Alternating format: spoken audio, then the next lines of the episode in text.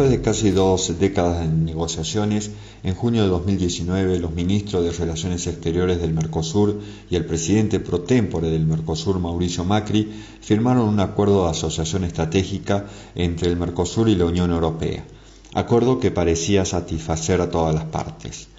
Pero en junio del año pasado, el ya candidato firme y actual presidente de nuestro país, Alberto Fernández, se había manifestado en contra del mismo, afirmando que no genera nada que para festejar. Posición que morigeró una vez en el gobierno diciendo que sería necesario modificarlo. La insistencia en la firma del acuerdo por parte de los gobiernos del Mercosur se puede entender en que la Unión Europea es un mercado de 500 millones de habitantes que representan el 20% de la economía mundial con importaciones que suman el 17% de las compras mundiales de bienes y servicios. Sin embargo, el futuro del acuerdo ahora está en juego. En el mes de agosto de este año, el presidente Emmanuel Macron amenazó con vetar el acuerdo, entre otras cosas por, los incendios en el Amazonas, luego de haber revisado un informe de una comisión independiente de expertos que a petición del Ejecutivo francés estuvo analizando el impacto del mismo con una conclusión, no es bueno para el medio ambiente.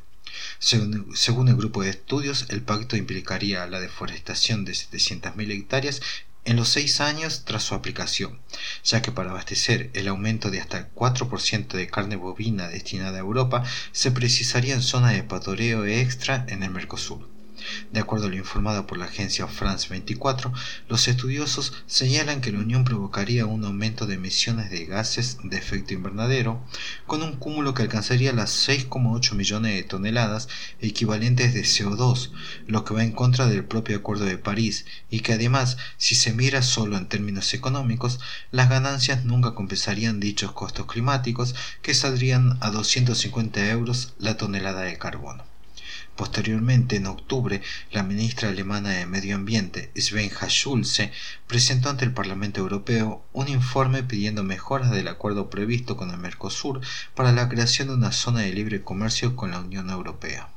El Parlamento Europeo tuvo en cuenta el informe de la ministra alemana e hizo caso al pedido de no ratificar el acuerdo en su estado actual,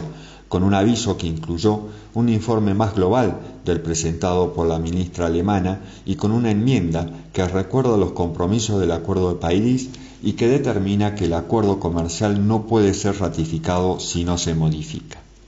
La otra razón de la resistencia de algunos gobiernos europeos, pero no expresada verbalmente, son los miedos que tienen los agricultores europeos a la competencia de las empresas sudamericanas.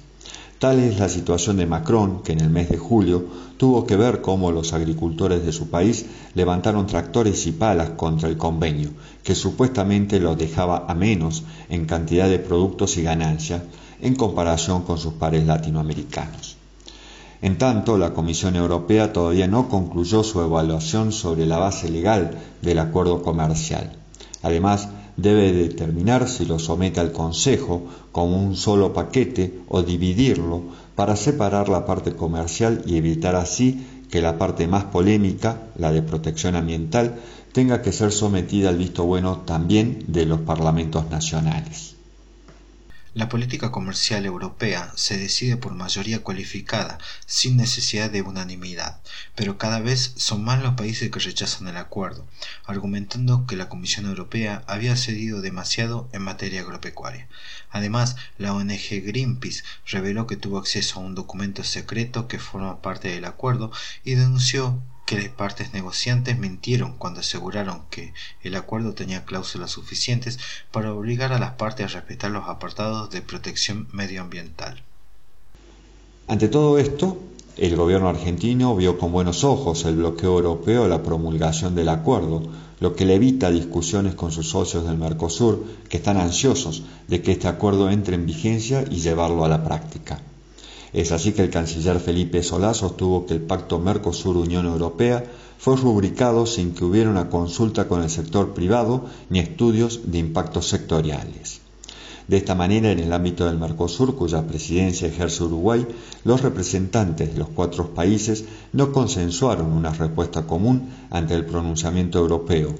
Tampoco Brasil había establecido una estrategia clara para responder a las quejas provenientes del viejo continente. El gobierno de Bolsonaro ha expresado que la oposición al acuerdo Mercosur-Unión Europea se debe a una conflagración contra su figura y recargó en sus discursos contra el modelo económico de la Argentina que llegó al fracaso tanto en Cuba como en Venezuela. Pese a ello, aceleró en los últimos días la creación de una oficina dedicada al Amazonas, como forma de respuesta a las críticas. Muchas gracias.